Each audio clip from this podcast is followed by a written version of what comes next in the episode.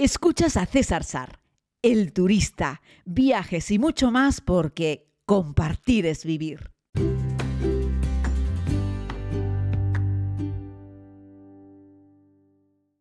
Saludos a todos y a todas, querida comunidad. Hoy vengo para responder específicamente a una pregunta. ¿Merece o no la pena hacer un crucero por el Bósforo?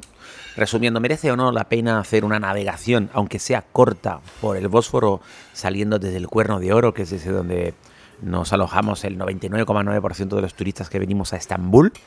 ¿Es un crucero por el Bósforo lo que se considera como una turistada?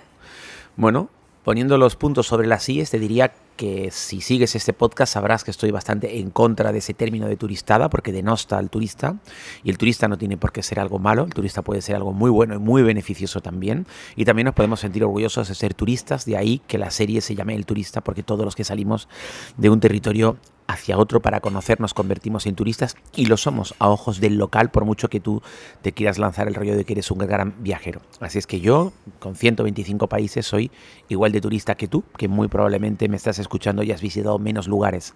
La única diferencia es que tú no puedes viajar tanto como yo, aunque te gustaría, pero tú y yo somos en eso exactamente iguales.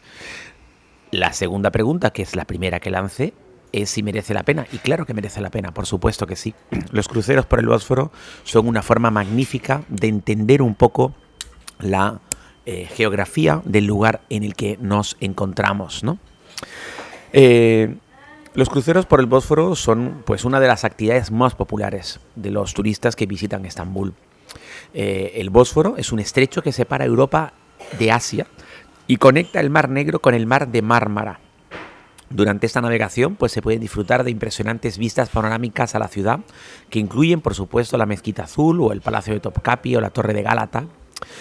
Decirte que hay muchos tipos de cruceros disponibles, hay recorridos de una hora y media como el que hicimos nosotros ayer, de dos horas, pero también hay cruceros más largos que pueden incluso llevarte todo el día. Va a depender de cuántas jornadas vayas a dedicar a la ciudad de Estambul, cuánto tiempo tengas y lo mucho que te guste navegar. Es cierto que los cruceros de un día llegan mucho más al norte, eh, pero realmente las cosas más bonitas que puedes disfrutar a las orillas las tienes en todo el tramo que está más próximo al Cuerno de Oro, que es donde está la ciudad y donde hay más riqueza y donde hay más historia.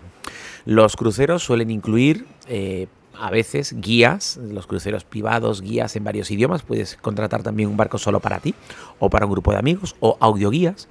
Los hay que ofrecen comidas y bebidas desde cosas sencillas como jugos, agua, sándwiches, hasta cruceros por el Bósforo que incluyen un almuerzo sentado. Nosotros hicimos un crucero nocturno por el Bósforo también, que incluía una cena con espectáculo muy divertida. Cada ratito ibas saliendo, viendo la ciudad iluminada, entrabas, bailabas, cantabas, comías, reías. Es una fiesta a bordo de un barco disfrutando de uno de los lugares más históricos del continente. Durante estas navegaciones también se puede ver el puente del Bósforo, que une Europa y Asia, que es un espectáculo, normalmente de noche, porque está muy bien iluminado. De día también es impresionante, pero no deja de ser algo así como un puente colgante más. Pero de noche la verdad es que este puente sorprende mucho. Para intentar entender la zona geográfica en la que estamos, contarte que el Cuerno de Oro es un estuario, ¿vale? Es una entrada de mar que divide la ciudad de Estambul en dos partes, la parte europea de la parte asiática, ¿vale?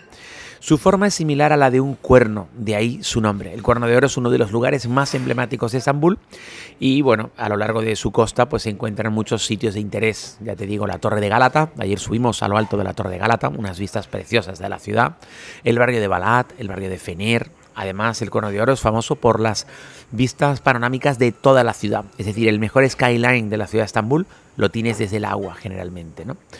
Al atardecer, posiblemente, depende de si estás mirando hacia el este o hacia el oeste, pues la vista es muy bonita, ya sea con esas colinas suaves, repletas de minaretes, con la silueta del contraluz, o ya sea con esa luz cálida del atardecer iluminando, en este caso, pues toda la zona de Eminiu.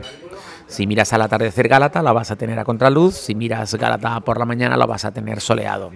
Por eso les decía que la visita de Gálata es mejor hacerla por la mañana, porque lo que vas a tener enfrente está agradablemente iluminado y no está a contraluz.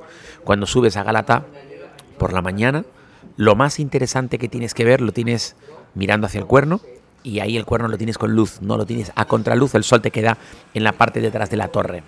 Lo digo por si haces la visita por la tarde. Aprovecho esa historia sobre esta narración sobre el cuerno de oro y sobre el Bósforo para hablarte un poco de la Torre de Galata, porque es uno de los lugares más destacados que se pueden ver en esta navegación. Decirte que para explorar el cuerno de oro, pues los turistas podemos hacer, por supuesto, ese recorrido en barco, pero también se puede caminar por las orillas del estuario. Nosotros uno de estos días vamos a remontar ese estuario hasta donde termina para encontrarnos con el barrio tradicional de Eyup, donde está el famoso cementerio, el café de Pierlotti y todo esto, ¿no? Bueno, el cuerno de oro ha sido una parte importante en la historia de Estambul, ¿no? Desde la época eh, bizantina. Tiene una localización estratégica, es un puerto natural, un lugar de recogimiento para las embarcaciones al ser un estuario. Y ahí durante años se metían miles y miles de barcos. Hoy en día no se permite fondear tan en el interior del estuario, obligan a hacerlo más fuera, pero es cierto que fuera eh, hoy en día esos barcos de gran tonelaje no tienen problema para buscar cobijo.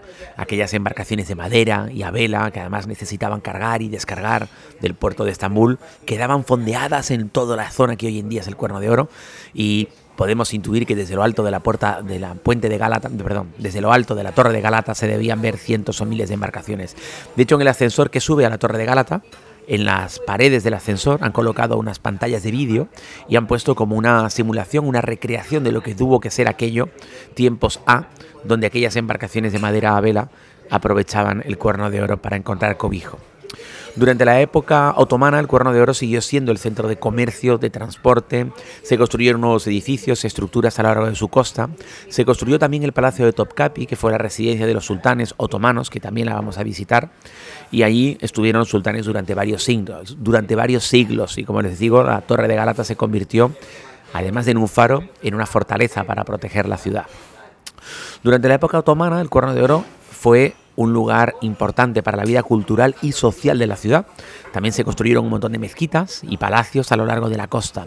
El estuario se convirtió en un lugar popular para los paseos en barco y para los eventos festivos. Hoy en día tú puedes ver un montón de barcas que son lanchas de lujo, barcos fiesta, la gente celebra cumpleaños, despedidas de soltero, la gente celebra eh, mm, matrimonios allí.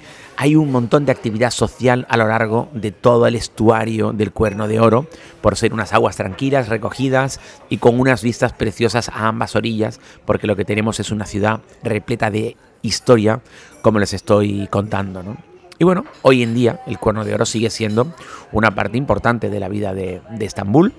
Y la verdad es que no solamente los turistas extranjeros vamos allí a disfrutarlo, sino que los propios turcos y por supuesto la gente de Estambul.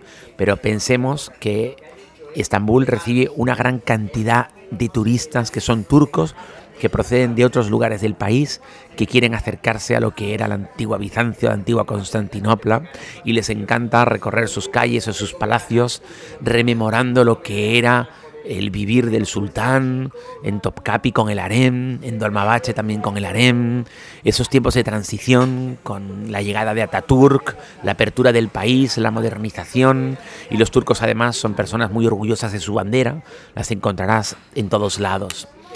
Los turcos tienen grandes diferencias, por ejemplo, con los españoles. Si me escuchas desde España, digo por ese tema, por ejemplo, de la bandera. Y es que aunque aquí encontramos varias separaciones, y encontramos más separaciones que en España, Aquí encontramos una separación ideológica como la de en España, izquierda y derecha, pero aquí en Turquía también encontramos una separación relacionada con cómo entendemos la vida a través de la religión. La mayoría de los turcos que profesan la religión musulmana entienden que su religión es una forma de vida, pero hay otros muchos turcos la mayoría de los turcos no religiosos ni les va ni les viene la religión, simplemente no la profesan de manera habitual, un poco como los españoles, como que celebramos la Navidad pero no vamos a misa durante el año, una cosita así, por decirlo de alguna forma, pero se produce una gran división, podríamos decir que hay cuatro grandes divisiones. Tú puedes ser de izquierdas y religioso o de derechas y religioso, puedes ser de derechas y no religioso o de izquierdas y no religioso. Hay cuatro grandes grupos y además están perfectamente representados en el Congreso y son claramente visibles. Dependiendo de lo que se vote, dependiendo de por dónde quieren caminar, se juntan unos con otros. Si es un tema más relacionado con la ética o con la moral, se suele imponer temas, se suele imponer la creencia religiosa. Si están relacionados sobre cómo dirigir la economía de un país, sobre si hay que eh, invertir más en gasto público o menos, o hay que invertir más en obra civil, ahí suele imperar más el criterio económico, por lo tanto más el criterio ideológico desde el punto de vista político.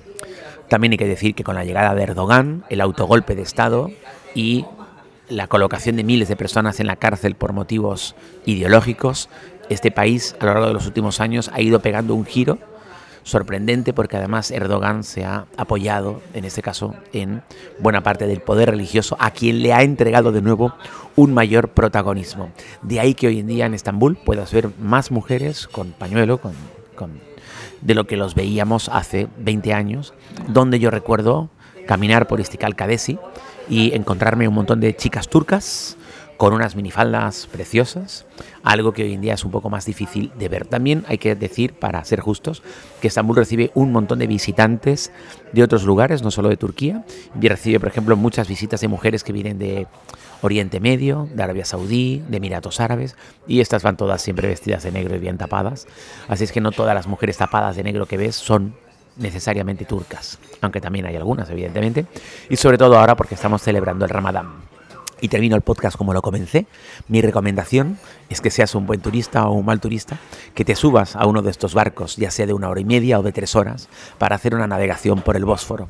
La unión entre ese mar negro y el mar de Mármara, esas aguas del Mediterráneo que se meten en Turquía, bañando las costas de Europa y Asia, en ese cuerno de oro, en esa entrada de mar que deja una calma fantástica para poder hacer una navegación y observar a izquierda y derecha e imaginar cómo tuvo que ser aquello en los tiempos de Bizancio o de Constantino. Hoy, querida comunidad, al terminar este podcast nos vamos a dirigir a Santa Sofía y tal vez de eso podamos hablar mañana o pasado.